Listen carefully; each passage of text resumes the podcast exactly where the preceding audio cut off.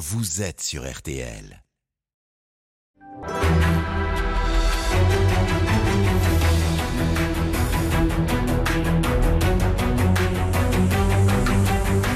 Le grand jury RTL Le Figaro LCI. Invité aujourd'hui, Amélie de Montchalin, ministre de la Transition écologique et de la cohésion des territoires. Le débat est dirigé par Benjamin Sportouche. Bonjour à tous, bienvenue dans le grand studio de RTL. Bonjour Amélie de Montchalin. Bonjour. Merci d'être avec nous aujourd'hui pour ce grand jury. Dans la seconde partie de l'émission spéciale élection législative, vous débattrez avec Julien Aubert, député Les Républicains du Vaucluse et spécialiste dans son parti des questions environnementales. À mes côtés, pour vous interroger dans cette première partie, Adrien Jean de TF1 LCI. Bonjour Adrien. Bonjour. Bonjour. Guillaume Roquette pour Le Figaro. Bonjour Guillaume. Et Marie-Pierre Haddad pour RTL.fr. Cette émission est bien sûr en direct, vous le savez, jusqu'à 13h. Vous pouvez interagir, interpeller notre invité, envoyer vos questions. Hashtag le grand jury. Alors, Amélie de Montchalin, on ne vous attendait pas là, les associations écolos en particulier. Autant les affaires européennes et la fonction publique, dont vous avez été ministre précédemment, pouvaient correspondre à votre formation de diplomate et gestionnaire à HEC, puis à la Harvard Kennedy School. Autant défenseur ou défenseuse, comme vous le préférez, de la planète, ce n'était pas gagné. Emmanuel Macron en a décidé autrement, et vous voilà donc à à peine 36 ans, bientôt 37, numéro 5 du gouvernement chargé de la transition écologique, ou pour faire simple, le chantier du siècle. Et le contexte n'est pas forcément le plus favorable. Le gouvernement a été condamné pour inaction climatique en 2021 et, selon l'autorité environnementale qui vient de rendre un rapport, eh bien la transition écologique, je cite, n'est pas amorcée en France. On va parler de tous ces sujets, bien sûr, dans cette émission, mais on commence d'abord par l'actualité immédiate, les intempéries qui ont traversé la France hier. Vous donnerez la possibilité de répondre quand même. Bien évidemment, vous répondrez. Vous répondrez à tout cela Parce et nous reviendrons. Peut-être pour expliquer ce qu'est ce ministère. Mais vous le faites, Amélie de Montchalin. Alors continue. Mais venons quand même à ce qui s'est passé. C'est assez tragique puisque ces intempéries ont fait un mort à Rouen et 15 blessés dans l'ensemble du pays, dont deux graves. C'est Gérald Darmanin qui l'a annoncé ce matin. Euh, à l'heure où nous parlons, est-ce que vous pouvez nous faire un point de la situation, en particulier aussi des foyers qui sont privés d'électricité Amélie Alors, Montchalin tout à fait. Depuis hier, euh, Elisabeth Borne, notre première ministre, a fait que l'ensemble du gouvernement soit mobilisé. Donc, j'ai euh, évidemment suivi heure par heure la situation à la fois météorologique, mais aussi très concrète, à la fois sur les routes, dans nos transports, dans les dégâts, avec euh, Gérald Darmanin et également Marc Fesneau, puisqu'il y a aussi des conséquences agricoles Ministre de de ce phénomène. Euh, il est exceptionnel parce qu'il est étendu en surface. C'est rare qu'il y ait des orages sur tout le territoire, 65 départements touchés. Mhm. Et il intervient aussi, on l'a vu, après une période de sécheresse, ce qui a amené notamment des conséquences agricoles très fortes.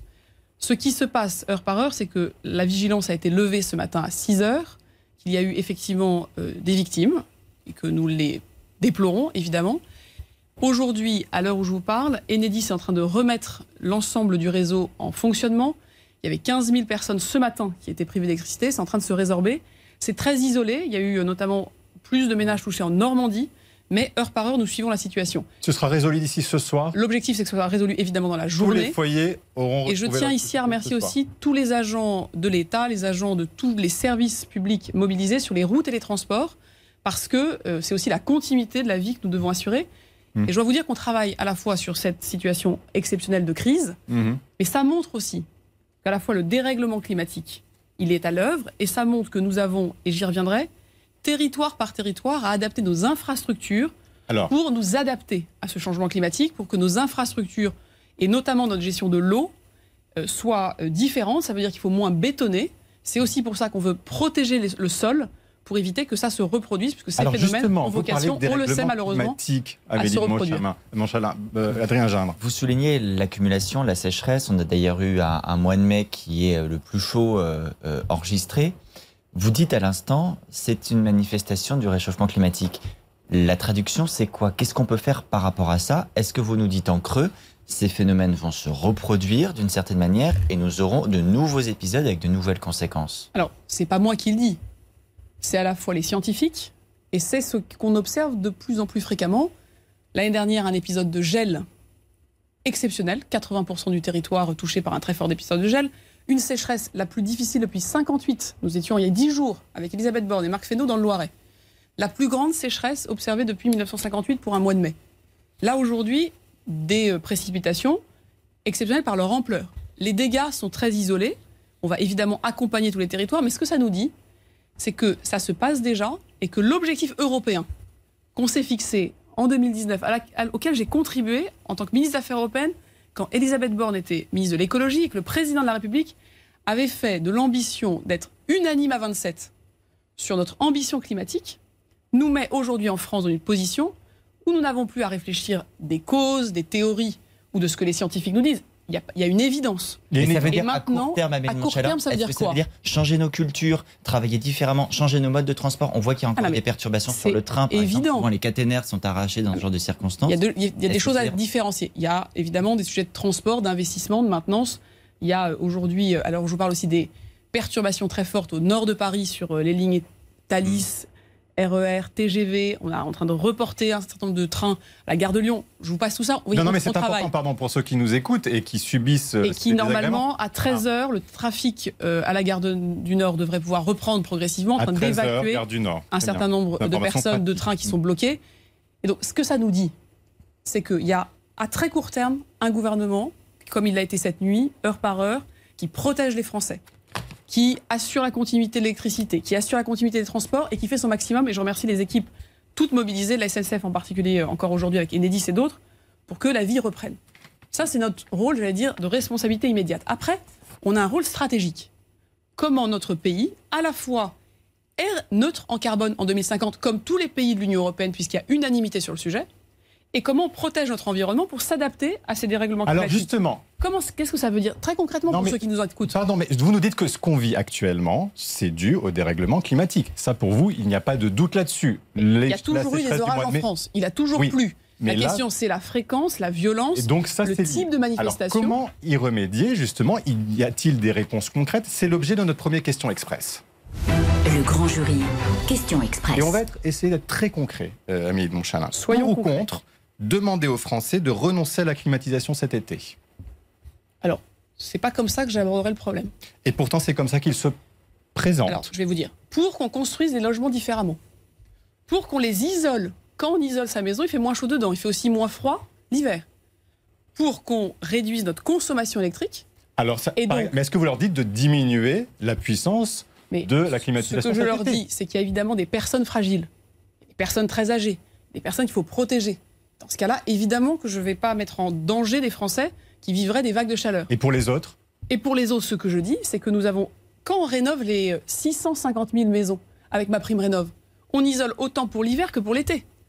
Et donc, ce que je vous dis, c'est que oui, il faut qu'on s'adapte et qu'on y mette les moyens. Et que je ne veux pas être moi la ministre qui va dire aux gens je vous interdis de faire ci ou ça, sans donner les moyens de l'accompagner. Non, mais est-ce que vous pouvez leur dire aussi, voilà, faites un effort Tout comme on a demandé aux Français de faire un effort récemment parce que 1 degré de chauffage en moins, c'est 8% de consommation électrique en moins. au lieu de 19. Et là Là, évidemment, ce que je dis aux Français, c'est que nous avons à travailler sur des solutions et que je ne vais pas, moi, interdire à tout le monde de mettre sa climatisation, mais que je recommande à chacun d'être évidemment sobre dans sa consommation électrique et de voir aussi quelles sont les alternatives quand on a une maison mal isolée on a très chaud l'été et, on a plus froid l'hiver. C'est-à-dire que euh, voilà, une climatisation, c'est quoi une bonne climatisation euh, l'été Puisqu'on nous annonce Météo France un été très chaud. On met 21 degrés, euh, c'est le, c'est ça qui est raisonnable. C'est quoi ce que je dis aux Français, c'est que le gouvernement est aux côtés de tous les Français pour mieux isoler les logements. Non mais Amélie Montchalin, je le redis parce que non, mais, c'est la meilleure, c'est la meilleure réponse. On parle de quelque chose de très pratique, c'est-à-dire qu'est-ce qu'ils peuvent faire les Français aujourd'hui je crois que beaucoup de Français n'ont pas de climatiseur chez eux.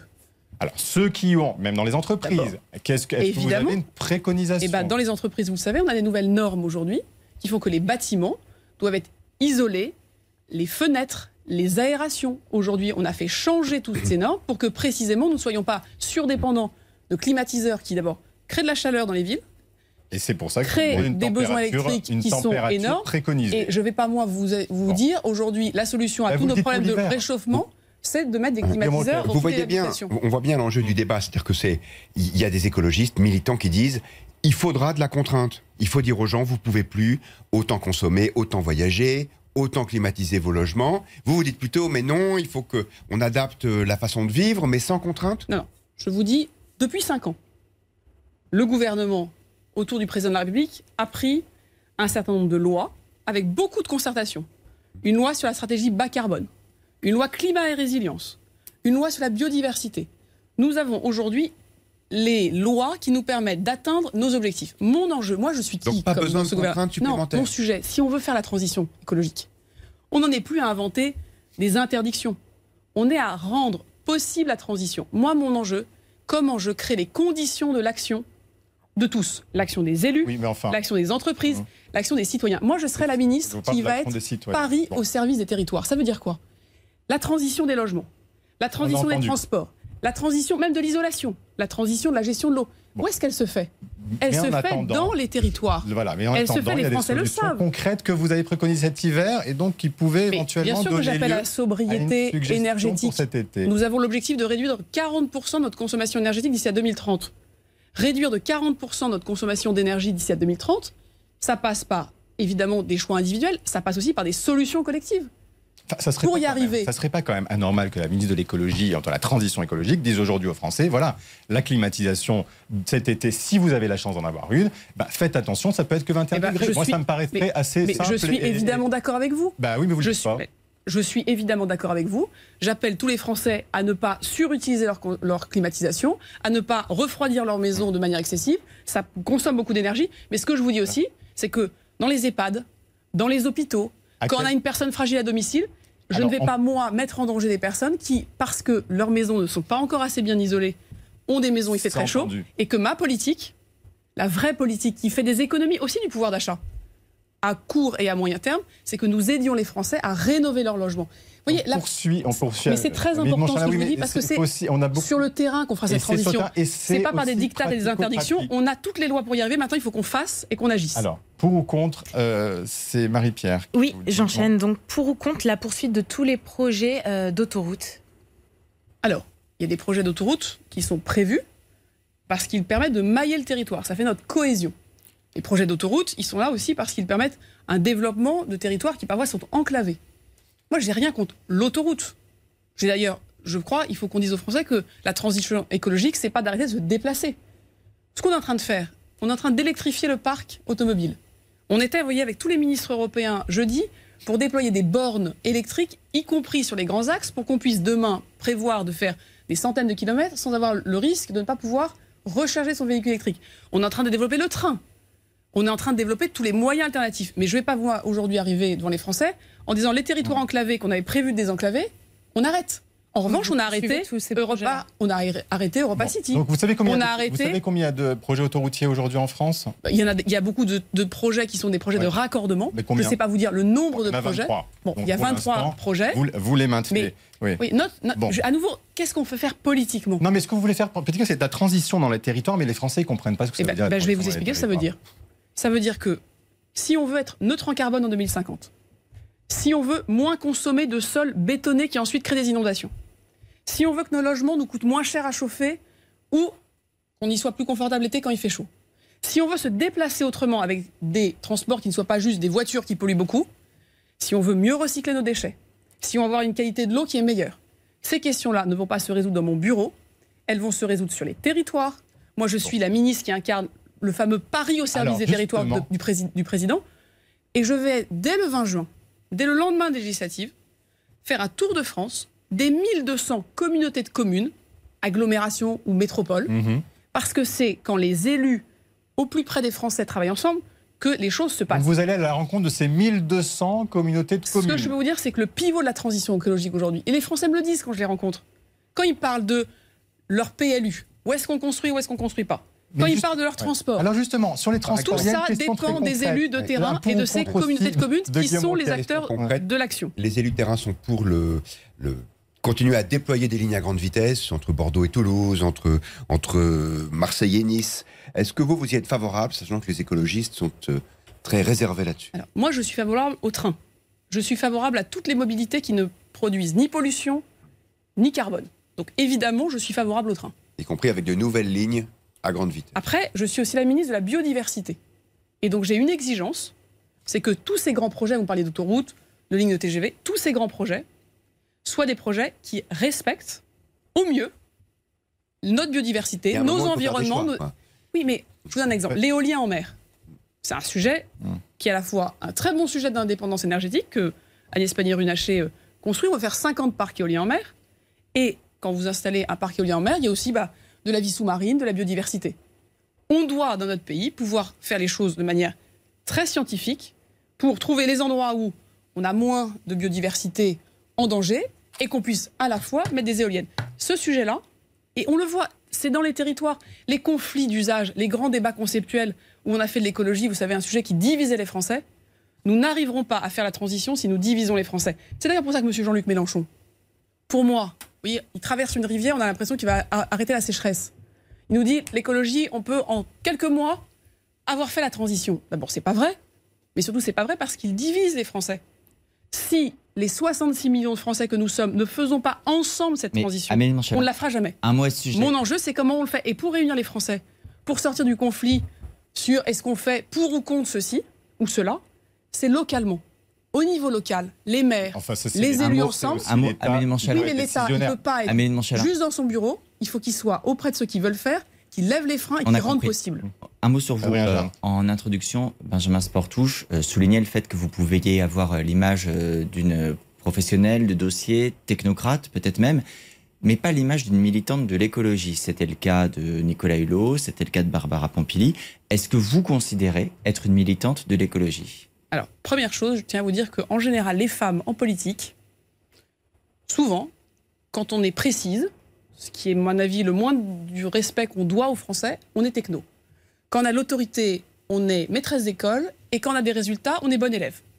Donc, je prends et je vois bien les commentaires qui sont faits sur Agnès Pannier-Runacher, sur bah, parfois même la Première ministre. Moi, je veux avoir des résultats. Mais Barbara Pompili, Vous c'est- prédécesseur, était c'est- considérée comme une militante de l'écologie. Ah, je pense qu'il y a aussi beaucoup de misogynie. En général, quand une femme est techno, c'est qu'elle elle travaille ses dossiers. En général, c'est mis dans la même phrase. Je pense que d'ailleurs, tous les hommes travaillent leurs dossiers. On leur dit moins souvent qu'elles sont, très, Et est-ce sont que vous considérez être une militante de ce que j'ai à vous dire, c'est qu'effectivement, j'ai jamais eu ma carte chez Europe Écologie Les Verts. Et vous la Je- prendrez pas. si J'observe d'ailleurs que Europe Écologie Les Verts a fait une alliance avec un parti, de M. Mélenchon, qui lui veut désobéir à l'Europe. J'observe aussi que M. Jadot ne dit plus rien, ni de l'écologie, et qu'au niveau européen, il continue de travailler Mais avec l'écologie, qu'est-ce qui vous empêchait de prendre votre carte euh, d'Europe Écologie Mais parce que je considère qu'il n'y a pas de monopole de l'écologie dans un parti. Je vous le dis, ma conviction profonde, c'est que l'écologie, elle est là pour les 66 millions de Français. Il n'y a pas une écologie de droite ou une écologie de gauche. Ça doit être Il y a consensuel. aussi pour moi, et ça je tiens à vous le dire, neuf mois de ma vie, en 2019, ont été consacrés à créer l'unanimité pour qu'à 27 pays de l'Union européenne, nous ayons l'objectif de la neutralité carbone. C'est un combat qu'on a mené avec le président de la République, Elisabeth Borne, ministre de l'Environnement à l'époque. Ce combat-là, ça rend possible aujourd'hui ce qu'on veut faire en France. Personne aujourd'hui ne peut croire qu'on va faire la transition écologique tout seul en France. Ça n'aurait aucun sens. Les émissions sont mondiales. Nos sujets environnementaux, Mm. ils dépendent aussi de notre situation économique. On ne peut pas décorréler l'écologie de l'économie. Et donc, ma conviction profonde, moi je te tiens à vous le dire, c'est que j'aimerais qu'on me donne le bénéfice de l'action, qu'on regarde les résultats, et les résultats sur lesquels je voudrais être jugé, et ce que le président de la République souhaite qu'on fasse, c'est que cette transition écologique soit une transition de progrès et une transition et un projet social.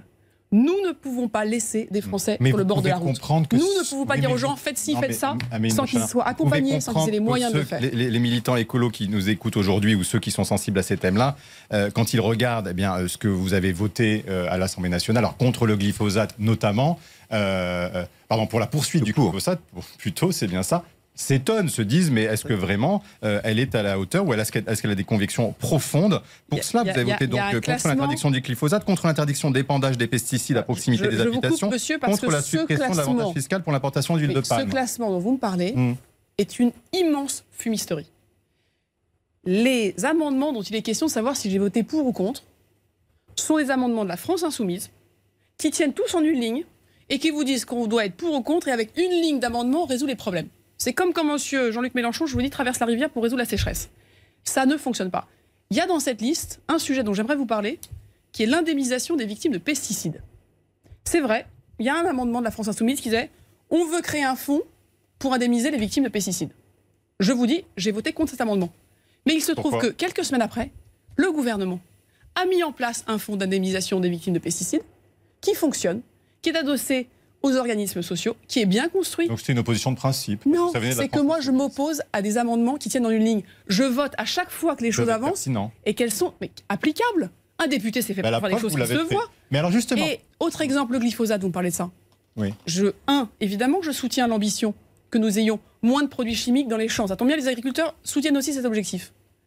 Mais je ne soutiens pas une vision qui serait strictement franco-française, qui mettrait nos agriculteurs dans une situation de concurrence déloyale de leurs propres voisins européens, qui ensuite les mettrait sans solution dans certains usages. Donc en 2023, il y aura un débat sur le glyphosate. Je peux vous dire que la France, évidemment, sera engagée, Alors justement, comme elle l'est déjà. Amélie de Montchalin, 90% de réduction d'usage de pesticides dangereux en 5 ans. qu'on puisse vous poser des Ce qui est questions. intéressant avec le Alors, glyphosate, c'est que l'Agence européenne des produits chimiques, qui est une, une autorité indépendante, vient de dire le glyphosate n'est pas cancérigène. Alors là, euh, c'est un peu le reproche des agriculteurs. Peut-être que vous en faites trop en voulant, euh, même à terme, le supprimer. C'est pour ça que c'est un débat qui doit se poser au niveau Ça vous a européen. surpris cette décision, Mais- cet avis? Moi, c'est je regarde la science, le droit, le débat européen. Je ne vais pas là vous faire une lecture approfondie d'un rapport de scientifiques européens. Ça n'aurait aucun sens. C'est pas ça mon rôle. Mon rôle, c'est de prendre des décisions politiques, c'est d'accompagner les- acteurs pour qu'ils ne soient pas sans solution, c'est pas de créer de la concurrence déloyale. C'est ce que dit Madame Borne, notre première ministre, quand elle dit on ne peut pas faire l'écologie contre l'économie. Il y a eu un exemple historique très intéressant sur les produits chimiques dans l'agriculture. La cerise et la carotte. Vous me demandez pourquoi je vous parle de la cerise et la carotte. Parce qu'à un moment donné, la France a interdit les produits sur les cerises et les carottes. Moyennant quoi, nous tous Français avons mangé des cerises et des carottes qui avaient ces produits qui venaient d'ailleurs. Est-ce que, est-ce- est-ce que ça fonctionne de faire comme ça? Non. Moi, je veux qu'évidemment, on mange des produits plus sains, que les agriculteurs continuent de gagner leur vie. Ils sont les premières victimes du changement climatique. Quand ils, ils enchaînent le gel, la sécheresse, les inondations, ils voient bien que ce changement climatique les impacte. Pourquoi on a mis en place des outils nouveaux Ouais. L'assurance récolte, on le met en place parce que on voit bien que les risques qui- auxquels ils sont confrontés sont nouveaux. Alors, Il nous faut des la fin outils du nouveaux. Glyphosate, par exemple, pour être concret. Ben, Il y a une décision européenne Oui. qui doit être prise en 2023 et la France, à ce moment-là, présentera à la fois ses ambitions de réduction de pesticides, la méthode pour y arriver. Elle, elle les pour la fin usages. du glyphosate ou pas? On prendra une décision éclairée. Et je vous le dirai à ce moment-là. Mais Notre engagement, C'est le président lui-même qui s'était Mais engagé. bien sûr, notre engagement, c'est d'en sortir. n'a pas tenu. Donc Notre là, vous engagement- prendrez une autre décision non, euh, plus notre éclairée. engagement est d'en sortir, de l'éclairer par la science et de ne laisser aucun agriculteur sans solution. Une fois que je vous ai dit ça, ça fait une, une stratégie cohérente et ça fait une stratégie politique, pas une stratégie où on se bat sur des arguments qui parfois sont très détachés de la réalité Oui, mais la, du terrain. la stratégie elle peut parfois être déconnectée euh, du, du réel. Mais il y a quand même une question Pas qui se pose, déconnectée puisqu'on est à réel. une semaine de, des élections euh, législatives, ça ne vous a pas échappé. Euh, Marie-Pierre Haddad. Oui, justement, vous avez évoqué Jean-Luc Mélenchon à plusieurs reprises. Et bien, Emmanuel Macron aussi, dans une interview donnée à la presse quotidienne régionale, il dit en gros qu'aucun parti ne peut imposer le nom d'un Premier ministre à un président de la République. Donc, si jamais la NUP arrive en tête euh, des législatives, est-ce qu'Emmanuel Macron pourrait vraiment nommer un autre Premier ministre, euh, comme il le laisse justement sous-entendre dans cette interview? Est-ce que c'est je- possible d'avoir quelqu'un d'autre que Jean-Luc Mélenchon? Ah oui, c'est possible d'avoir quelqu'un d'autre comme Premier ministre que Jean-Luc Mélenchon. Et moi, Si le jamais combat, la arrive en tête. le combat que je mène, et c'est un combat que je pense que beaucoup de Français euh, tout à fait bien vu, c'est qu'on ait une majorité cohérente avec le président qui a été réélu. Et moi, je voudrais vous parler deux minutes de Jean-Luc Mélenchon. Parce que cet épisode de dire je vais être élu Premier ministre sans me présenter moi-même à une élection, je ne sais pas si beaucoup de Français d'ailleurs ont compris comment ça allait fonctionner. euh, Enfin, Jean Castex n'était pas député, ça a choqué personne qu'il soit. Premier ministre. Mais il met des affiches partout en France où il dit élisez-moi Premier ministre. Sauf qu'il est candidat nulle part. Vous comprenez ce que ça veut dire, Amélie Jean-Luc Mélenchon, c'est comme Marine Le Pen. Ce sont des jumeaux de la peur. Depuis des années, ils squattent les plateaux de télé, le débat politique, ils empoisonnent. Ils surfent sur des peurs. Jean-Luc Mélenchon, il surfe sur la peur des jeunes face à la transition Et écologique. vous ne faites pas de différence entre les deux, Jean-Luc Mélenchon, Marine Le Pen, pour Marine vous, Le c'est la Pen, même chose. elle surfe sur la peur sécuritaire, la peur migratoire. Les deux, c'est la même stratégie. Ils brandissent des peurs qui ensuite sont des écrans de fumée sur leurs véritables intentions. Jean-Luc Mélenchon, qu'est-ce qui est son véritable projet? C'est un projet d'abord qui est un projet communautariste, c'est un projet autoritaire, il est fasciné par les régimes autoritaires sud-américains. C'est un projet qui est très ambigu avec la Russie. C'est un projet qui est très ambigu avec beaucoup de valeurs de la République. Président de la qu'est-ce que vous République. entendez par là le rapport de Jean-Luc Mélenchon à la laïcité, en tout cas le rapport de beaucoup des membres qui sont dans son projet, le rapport à la liberté. Quand vous avez dans un programme de Jean-Luc Mélenchon 35 fois le mot interdire, 25 fois le mot taxer, c'est un projet qui n'est pas du tout en ligne avec l'économie que les Français euh, ont autour d'eux. Et est-ce Elle est que pas c'est pas un libérale. projet Elle n'est écologique pas libérale, ça c'est moins qu'on puisse dire. Est-ce que c'est pas un projet écologique, le projet de Jean-Luc Mélenchon? Si vous pensez qu'on peut faire la transition écologique d'un claquement de doigts en opposant les Français entre eux et en considérant qu'il y a tout un pan et de l'économie et de la société qu'on peut mettre sur le banc de la société, j'appelle pas ça la transition. La planification écologique, c'est lui qui l'a développé dans la présidentielle et c'est un terme que le président lui Mais a repris. pas avec le même objectif. La planification qu'on veut mener avec euh, Elisabeth Borne, c'est de réconcilier ceux qui pensent que nous n'allons pas assez vite, et j'en fais partie sur de nombreux sujets, et ceux qui pensent qu'on va trop vite, ou en tout cas qu'on les accompagne pas assez. Pourquoi? Parce qu'en donnant des échéances à tous les Français sur comment on arrive à l'objectif de la neutralité carbone en 2050, comment on arrive à nos objectifs de biodiversité, eh bien, on peut dire aux Français, voilà, rassurez-vous, on est en train de faire, et voilà à quel rythme on le fait pour atteindre nos objectifs. Et on peut dire aux Français qui parfois sont anxieux, Ouais. qu'on mo- se donne les moyens de réussir et qu'on les accompagne. C'est ça notre projet. croisé- C'est pas le projet de Jean-Luc Mélenchon. de tir croisé face à, euh, à Marine Le Pen et à- Jean-Luc Mélenchon, est-ce que c'est pas la traduction aussi de votre inquiétude de ne pas décrocher la majorité euh, dans deux semaines à l'Assemblée nationale? Moi, Forme de je suis- fébrilité, parce que Je suis ni fébrile ni inquiète. Je vous suis pensez, que inquiète. vous, vous pensez que vous aurez la majorité? Vous êtes Ah bah. sûr de ça? Je suis pas sûre par définition. Hmm. Mais je suis combative et j'entends ce que les Français me disent. Ce qui me fait peur, c'est pas la personne de Jean-Luc Mélenchon, c'est pas la personne de Marine Le Pen, c'est les idées qu'ils ont pour la France. Leur projet, c'est la peur, la division. Ils surfent sur les peurs et les divisions. Ils ne veulent pas réunir les Français. Pourquoi le président lance un Conseil national de la refondation? Pourquoi Vous il allez le en fait? parler avec, les, avec Jean-Luc il, en- Mélenchon il le fait précisément parce qu'il considère que notre combat permanent depuis cinq ans, c'est de trouver les moyens que notre pays s'unisse. Nous n'avancerons pas, nous ne nous transformerons pas, nous ne vivrons pas dans le monde Alors. de demain ni d'aujourd'hui si nous sommes divisés, clivés et en plus avec un niveau de violence et d'invective que. Jean-Luc Mélenchon et Marine Le Pen professent à tour de bras. Une majorité pour faire, c'est la deuxième sé- séquence question express. Le grand jury. Question express. Pour ou contre, euh, Amélie de Montchalin, l'augmentation des APL face à l'augmentation des loyers? Pour, comme tous les euh, minima sociaux, comme toutes les allocations, comme euh, les sujets de retraite, Mais pour un bonus au-delà de l'augmentation légale annuelle Alors, vous verrez dans le projet de loi sur lequel nous travaillons autour de la Première ministre, qui sera présenté euh, le plus vite possible, le plus tôt possible, dans ce projet de loi sur le pouvoir d'achat, l'objectif, c'est que oui, nous accompagnons les Ad- Français pour Adrien que Gindre. la hausse des prix un- n'impacte pas leur pouvoir Je d'achat. compte sur vous, c'est un pour ou contre. Adrien Gindre Est-ce que vous êtes pour un chèque alimentation qui serait réservé à l'achat de produits locaux, issus de l'agriculture locale, par exemple Alors, c'est un sujet sur lequel il y a eu déjà eu beaucoup de travail. Là aussi, on annoncera la méthode et le fonctionnement de ce chèque alimentation, qui est un engagement du président qui sera tenu.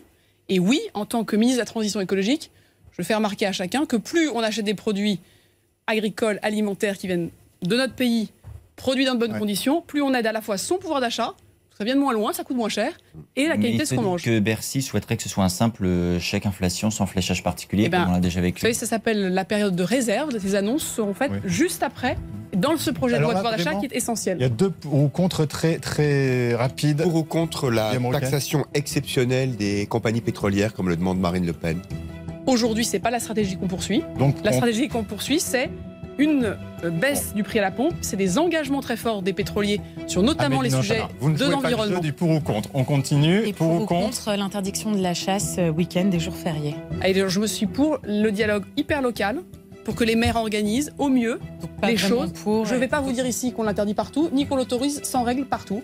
Là aussi, Mais le week-end, pour ou contre interdiction le week-end, vous personnellement, éthiquement Moi, personnellement, il y a des endroits, si les maires Oui. considèrent qu'il y a des grandes chasses et qu'on va pas se promener, eh ben, il faut qu'on puisse organiser les usages. Et inversement, il y a peut-être des endroits où on interdit la chasse pendant quelques heures pour que les Et promeneurs soient en sécurité. vous, enfin. Ça se définit au niveau local. Vous voyez l'aberration que ce serait Oui, que depuis mon non, bureau, mais pardon, les gens s'entendent ça, on se dit, mais à quoi sert la ministre de l'écologie eh bien, tout se elle sait, tout mais se décide au elle niveau sert local précisément à aider, Montchalin. Et en fait, il y a euh, 1200 communautés d'agglomération, donc je 1200 sais. ministres de l'écologie.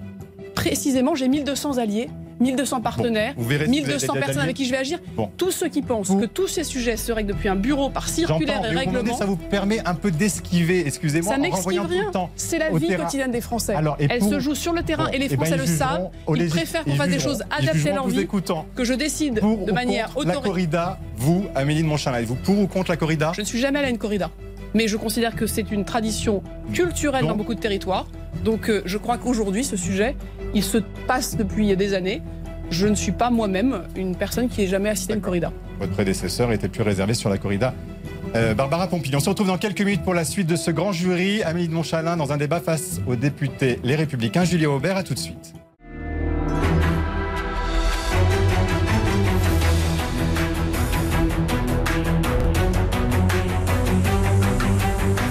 Suite du grand jury RTL Le Figaro LCI. Amélie de Montchalin, ministre de la Transition écologique, face à Julien Aubert, député LR du Vaucluse. Le débat est dirigé par Benjamin Sportouche. Avec à mes côtés toujours Guillaume Roquette du Figaro, Adrien Jean de TF1 LCI, Marie-Pierre Adat pour RTL.fr. Bonjour Julien Aubert. Bonjour. Merci de nous avoir rejoints. Vous êtes auteur d'un livre vert pour une écologie humaniste. Vous plaidez, je cite, pour une écologie de bon sens qui n'exclut pas l'homme de l'environnement. Votre adversaire réel, dites-vous, est l'écologisme.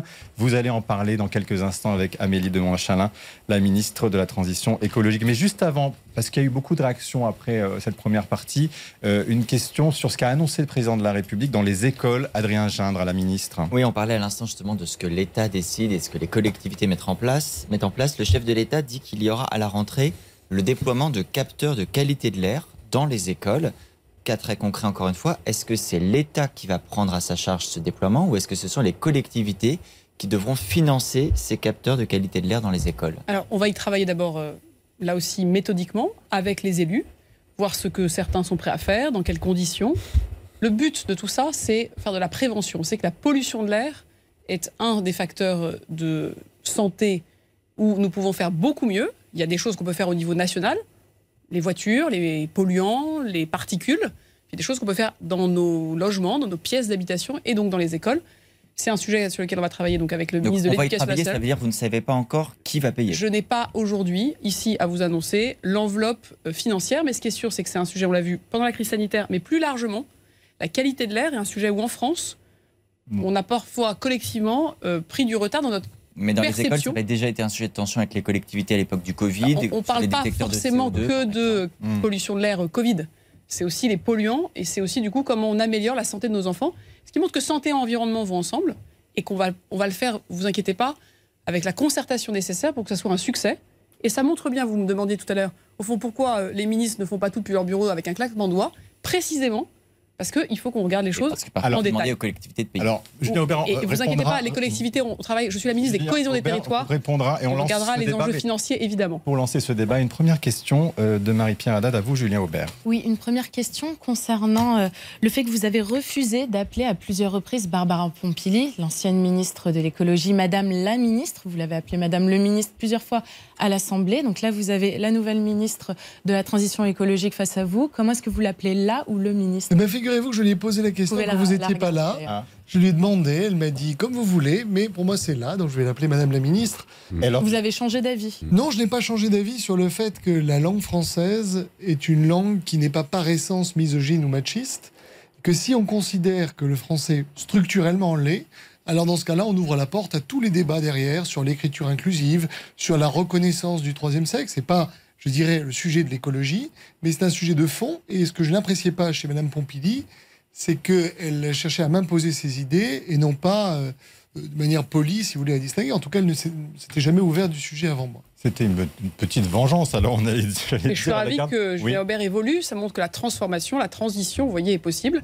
Mm. Moi, je m'appelle Madame la ministre. Et comme la ministre est très forte en langue française, j'aurais une question de mathématiques à lui poser. D'accord, juste sur les capteurs d'air, par exemple, ce que vous entendez euh, de la ministre à l'instant, est-ce que vous, Julien Aubert, vous dites que les collectivités pourraient par- participer au financement? Vous voyez bien le- la confusion, c'est-à-dire qu'on vous parle de planification au plan national, et vous avez une nouvelle fois un État qui annonce, euh, bah, je dirais, une solution auquel, à mon avis, on est tous euh, favorables.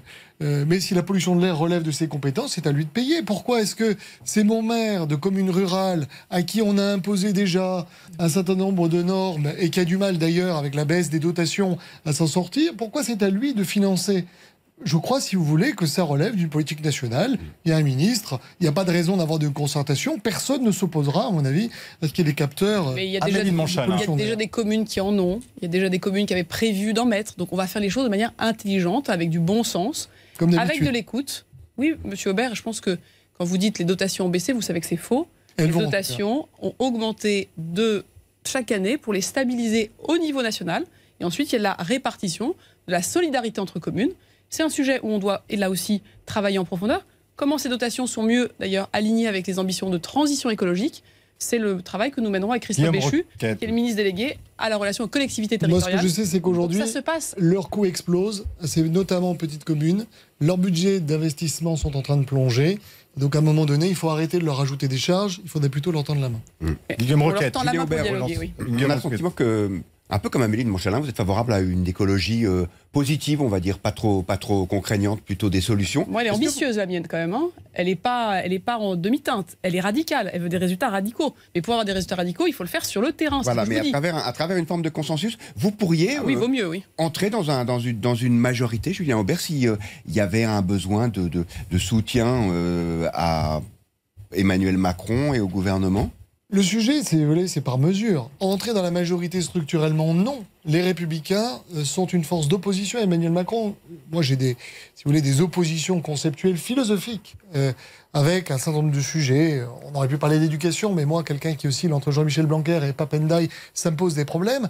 Ensuite, sur des mesures qui me semblent de bon sens en matière écologique, pourquoi est-ce que je ne les voterai pas? Tout à l'heure, j'ai vu une, une ouverture de Madame la Ministre sur la question des cerises.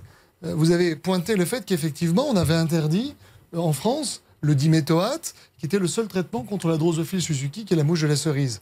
Donc, j'en déduis que vous l'avez critiqué. Donc, vous êtes favorable sans doute au rétablissement du diméthoate. J'ajoute d'ailleurs que Précisément votre- non. Je suis Ah, bah, favorable bah, à ce que ça soit une règle européenne, voire mondiale, pour éviter que l'ensemble de la population s'empoisonne avec un produit qu'il ne ne le faut fait pas pas avant résorber. Mais On- La France ne fait pas toute seule je- ce, ce genre d'interdiction. je ra- je racontais juste un processus qui a maintenant de très nombreuses années, comme le sait euh, le député de Vaucluse qui est en face de moi, puisqu'on produit beaucoup de cerises dans son département. Je crois, n'est-ce Oui, pas? parfaitement. On a même gagné l'IGP, vous voyez. Voilà, donc vous voyez, on produit beaucoup de cerises à Vaucluse. C'est de dire la méthode, si on veut réussir à faire des choses qui soient économiquement viables et surtout efficaces. Si le but c'est que les Français mangent des produits de qualité, c'est pas la peine qu'ils aillent en manger des produits de c'est mauvaise là où nous qualité d'ailleurs. Et donc moi je pense que c'est par l'Europe Mais non, et que c'est précisément parce qu'on fera commun mais non. et qu'on ce sera notre continent et que ce sera tout notre environnement au-delà de nos frontières. Vous êtes dans un territoire qui n'est pas Attendez, très loin je dis non, de la parce que, frontière vous savez, pays européens. l'économiste euh, disait sur, sur le long terme, nous serons tous morts. Si vous allez aujourd'hui C'est- C'est Ce qui joyeux. se passe sur les arboriculteurs? Ils arrachent les plants de cerises. Pourquoi? Mais parce qu'ils ont eu toutes ces normes, parce qu'on leur a interdit le diméthoate. Là, on leur a interdit récemment. Il y avait deux autres intrants, notamment le phosmètre qu'on vient d'interdire.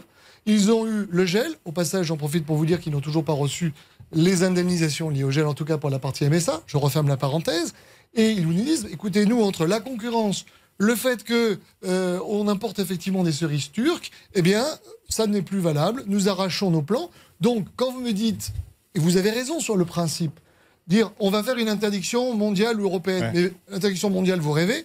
Interdiction européenne, vous l'aurez peut-être dans 5 ou 10 ans, mais il n'y aura plus de cerises françaises. Bah, en tout cas, il y en aura Julien plus n'importe où. vous disiez à l'instant certaines mesures. Mais oui, il y a une grande différence. hein, Ju- juste, juste l'Europe n'est pas un sujet manifestement que M. Aubert voit comme une les- solution. sur les cerises et Mais pas à court terme. Moi, mon- moi, ce qui- moi, si vous voulez, Julien quand je parle d'écologie humaniste, je vois ces agriculteurs qui me disent, euh, avec des larmes dans les yeux, nous arrêtons euh, la culture de cerises parce qu'on n'en peut Alors, plus. c'est dit, c'est Oui. important. C'est L'IGP, appellation protégée, je Oui. précise pour IGP, nos auditeurs et téléspectateurs. Vous disiez à l'instant certaines mesures, pourquoi pas les voter? Mhm. Oubliant l'écologie juste une seconde, euh, par exemple sur la question des retraites. Emmanuel Macron, dans l'interview qu'il donne à la presse quotidienne régionale, dit la réforme entrera en vigueur à l'été 2023.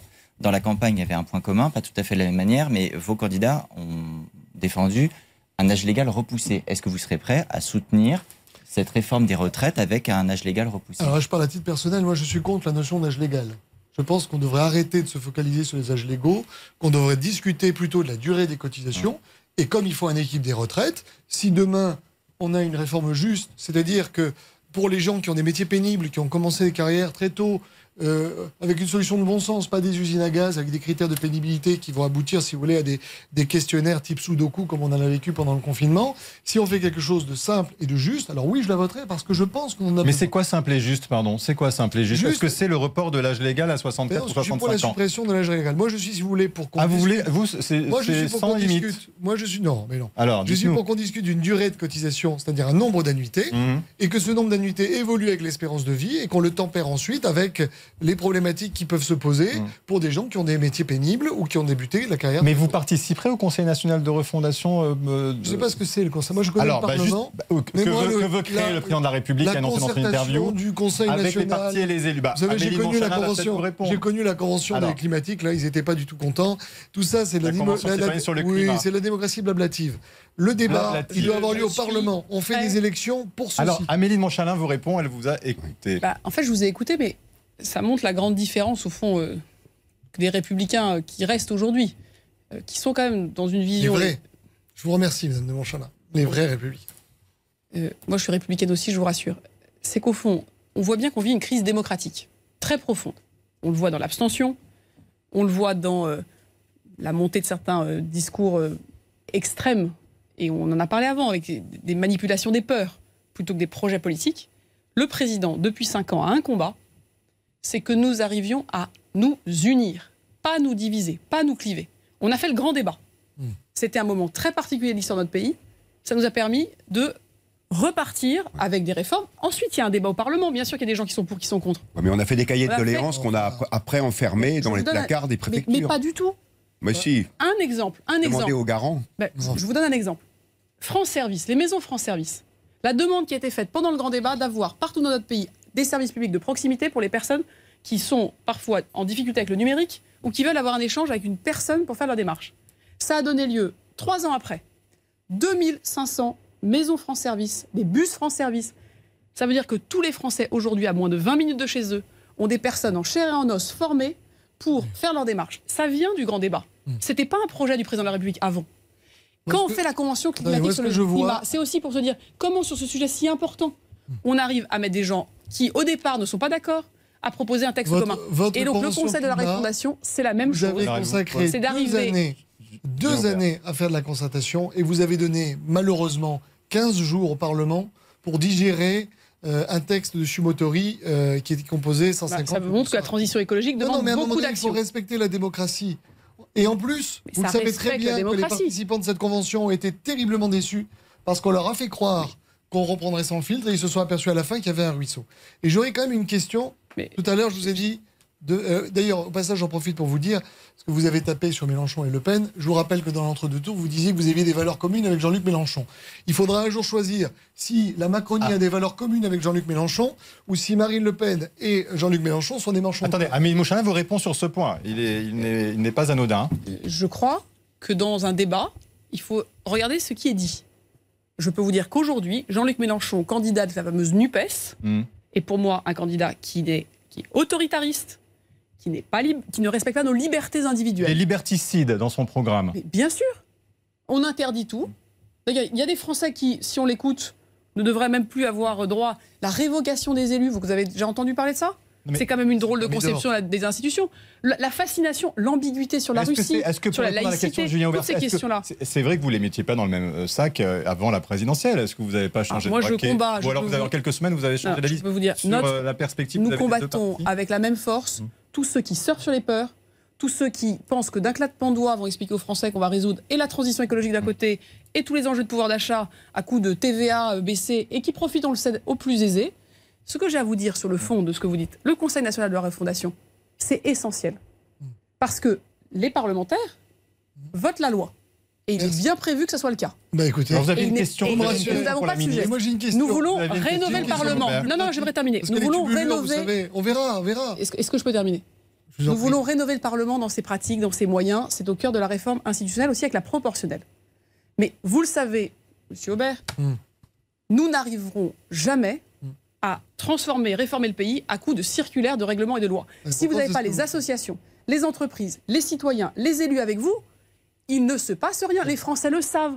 Ils sont d'ailleurs fatigués Ça fait de des ces années débats. que vous faites de la concertation et je sens pas forcément le. Ah ben moi je peux vous dire. Moi j'ai une question Vous simple avez à vous question. poser. Alors une question, Julien. Que on a parlé de français, j'aurais bien aimé poser une question de mathématiques. J'ai entendu euh, Madame Agnès Pannier-Runacher expliquer sur France Info que la Non, en charge de la transition En énergétique, charge de la transition énergétique, donc aux côtés peu euh, votre de binôme, de enfin. Avec trois, vous êtes trois comme les parcs. Oui, mais- parce qu'on. Eh bon, Comme les quoi les parcs, vous savez, c'est ces déesses euh, grecques. Enfin, si, si, euh, Vous en avez si- une, c'était si- si c'est parce qu'on a du pouvoir de faire, Pas je du serais tout. ravi. Pas du tout. c'est Mais on n'est pas potiche et on n'est pas pour euh, faire Ah ben, la figuration, parcs, je vous c'est rassure. les déesses de la vie et de la mort, donc c'est très, très flatteur. Alors, euh, sur France Info, expliqué que euh, grâce à la baisse de 18 centimes d'euros sur le litre, les Français feraient une économie de 280 euros par mois, en faisant 50 km par jour. Alors, moi, ça m'interpelle, si vous voulez, parce que 50 km par jour, c'est ce que sont les propos de votre collègue, 50 km par jour, avec une voiture qui fait du 10 litres au 100, d'accord Les voitures aujourd'hui, vous savez, monsieur Aubert, 5 on litres- essaye. Non, non, vous allez voir, c'est du CM2. 5 litres par jour. Et je vous remercie de me 5 respecter, monsieur Aubert. fois 0,18 centimes, ça fait 90 centimes d'économie par jour. Donc, expliquez-moi comment vous passez de moins d'un euro par jour d'économie à 280 euros à la fin du mois. Alors, Je ne vais pas ici, vous voyez, faire des règles de 3, les calculs, les calculettes. Euh, je pense qu'on peut se respecter. Ici, c'est pas un niveau de CM2. C'est un débat politique que nous devons avoir devant les Français. Mais c'est votre collègue qui a expliqué aux Mais- Français qu'ils allaient gagner 300 euros à la fin du mois avec la, avec la mesure gouvernementale. Vous vous 300 occupez euros, des c'est le prix, Attendez, c'est le Amélie prix total des répond, pleins en moyenne de Français qui font 50 km par jour. C'est à peu, si vous faites la mathématique, on va le faire ensemble. Nombre de kilomètres fois nombre de pleins, c'est à peu près la facture. Sortons des équations, énergétique. mais sur le fond, sur les Le fond, 18 c'est quoi. C'est que nous sommes le seul pays en Europe Mhm. qui a, avec un bouclier tarifaire sur le gaz, une limitation de la hausse de l'électricité à 4% et effectivement 18 centimes de moins sur chaque litre d'essence et de gazole, aujourd'hui la plus faible inflation d'Europe. On a une inflation qui est autour de 5% sur un an. Elle est de 8% en Allemagne, elle est de quasiment 11 à 12% en Espagne et aux Pays-Bas.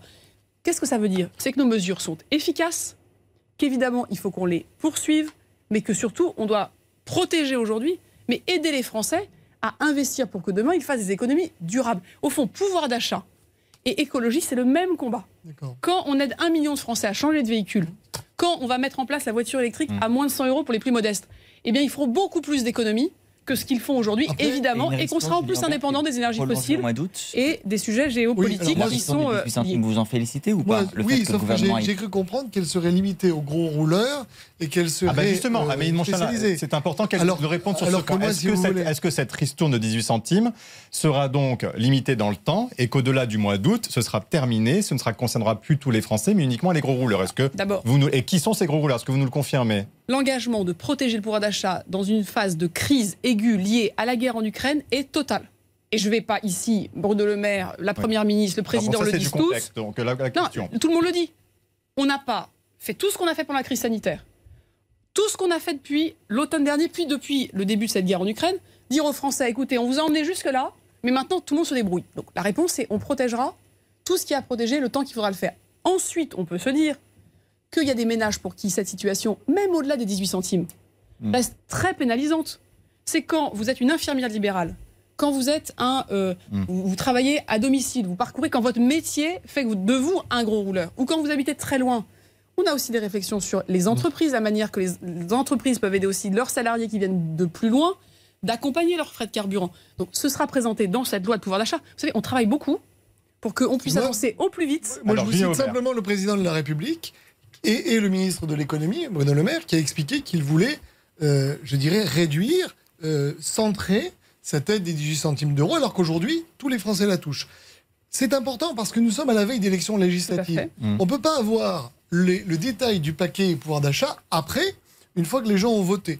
Surtout que sur ces questions de mobilité, vous êtes, moi je n'arrive pas à savoir si vous êtes l'héritière de Barbara Pompili, si vous êtes venu pour continuer à construire ou si vous allez en partie déconstruire ce qu'elle a fait. Parce que, par exemple, je vous donne un sujet, sur les ZFE, les zones à, à- à faible émission, vous avez bientôt, en 2024, 61% des véhicules en circulation qui ne pourront pas rentrer dans certaines métropoles. Voilà quelque chose qui est profondément antisocial. Quand vous parlez de ces infirmières, elles ne roulent pas en Mais Tesla. vous voyez la différence entre vous et moi, monsieur Aubert? Oui, C'est que vous, vous décrivez des situations comme des fatalités. d'accord. Moi, je vous décris la loi, hein. Un bon sujet, Oui. comment nous limitons la pollution dans les villes, Mhm. comment nous aidons les Français à faire des économies de carburant en ayant des véhicules plus modernes, plus électriques, Mhm. et je me donne l'ambition Mhm. de donner des solutions à chacun. Et en deux ans, de changer 61% de la flotte. Alors, évidemment, il faut qu'on regarde la manière de faire dans chacun des territoires. Serait temps de regarder parce que la loi s'applique en 60% de la 2024, hein. flotte, vous savez très bien qu'il y a des critères qui sont des vignettes sur nos voitures, Mhm. 4, 5, Non, non, moi je, vous 3. parle, non, non, moi je vous parle des critères 2 et critères 3. Non, mais les critères 2 et les critères 3, je vous rassure et je tiens à rassurer les Français, ne vont pas être arrêtés d'être mis en circulation dans les 18 mois qui viennent. Ça n'a pas de Non, sens. je vous dis qu'en 2024, Mhm.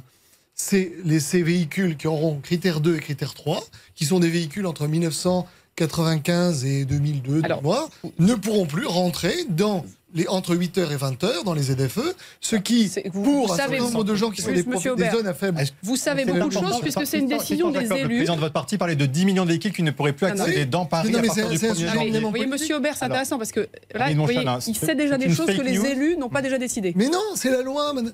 C'est la loi, c'est nous qui c'est votre majorité qui l'a voté. Oui, C'était qu'il y ait, des zones à faible émission mis en place dans les métropoles de plus de 100 000 habitants, c'est la loi. Mais ça a été Il y a repoussé la janvier à manière- janvier. Pour être très clair, ça a Oui, été repoussé mais déjà. on mélange beaucoup vous- de choses. Est-ce que ce Je sera pense qu'il faut qu'on soit clair. Parce qu'il y a des Français de toute la France qui nous écoutent. Tout à fait. Et la situation à Angers n'est pas la même qu'à Paris, n'est pas la même qu'à Lille. Ça dépend du niveau de pollution. Donc, c'est pour les gens qui nous écoutent, Ils ont devant eux la ministre des Transports et de la Transition écologique. Je pense que je leur dois de la clarté. Ah oui. La clarté qu'on doit aux Français, c'est que oui, nous avons un combat résolu pour la qualité de l'air dans nos agglomérations et nos grandes villes et nos métropoles. Ça, c'est clair. Oui, nous avons une loi qui nous dit que nous devons y travailler ardemment pour que nous arrêtions d'être condamnés pour nos mauvais résultats en qualité de l'air. C'est pour ça qu'on parlait des capteurs d'air dans les écoles. L'engagement total du gouvernement, que Mme Borne, a encore, euh, notre Première ministre, a encore rappelé fortement, que le président de la République a toujours rappelé, c'est que nous n'allons pas le faire en mettant les gens dans des situations intenables. Et dans ce cas-là, pourquoi Mais moi, je suis, est-ce que vous allez le je suis élu de l'Essonne. vous allez repousser Je suis élu de ce- l'Essonne. date Vous allez du 1er repousser Mais c'est c'est l'accompagnement qui compte. Comment nous adaptons nos mesures à la réalité du On était terrain bien d'y penser avant. Quand nous est- mais nous On est à faisons deux ans de un, un million de véhicules changés, Enfin. la voiture électrique à 100 euros. À quel rythme aussi on aide les professionnels, les artisans, les commerçants, les poids lourds? Il faut qu'on repense toute notre logistique. Non, mais là- Ça non, montre mais- bien que la transition écologique, c'est pas Il y de a l'enfumage. si c'est de l'enfumage. Il y a une mesure, vous L'enfumage, l'avez s'applique. Vous expliquez que vous allez, vous allez maintenant réfléchir, alors qu'il vous reste deux ans, aux manières d'accompagner Ah bah oui, quelque chose qui précisément. va frapper toutes On les pas réfléchir à, je vais précisément dans les deux ans, trois ans, quatre ans qui viennent, aider tous les Français à trouver une solution, parce que la transition écologique, c'est pas la fin du déplacement, c'est de le faire en à ce respectant.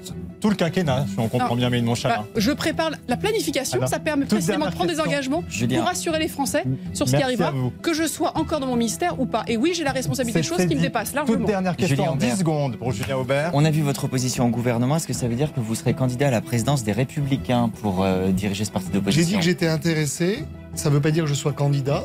Pour être candidat, il faut sentir que ça répond à une demande collective. Il faut avoir un projet. Et donc, euh, on va d'abord laisser passer les élections législatives. Merci à tous les deux Et nous, on d'avoir travaille débattu. pour les générations futures, donc bien au-delà des Merci législatives. à tous les deux d'avoir débattu. Merci à tous de nous avoir suivis. Pas de grand jury la semaine prochaine, la suivante pour cause d'élections législatives. On se retrouve le 26 juin. Très bonne semaine, très bon vote à tous.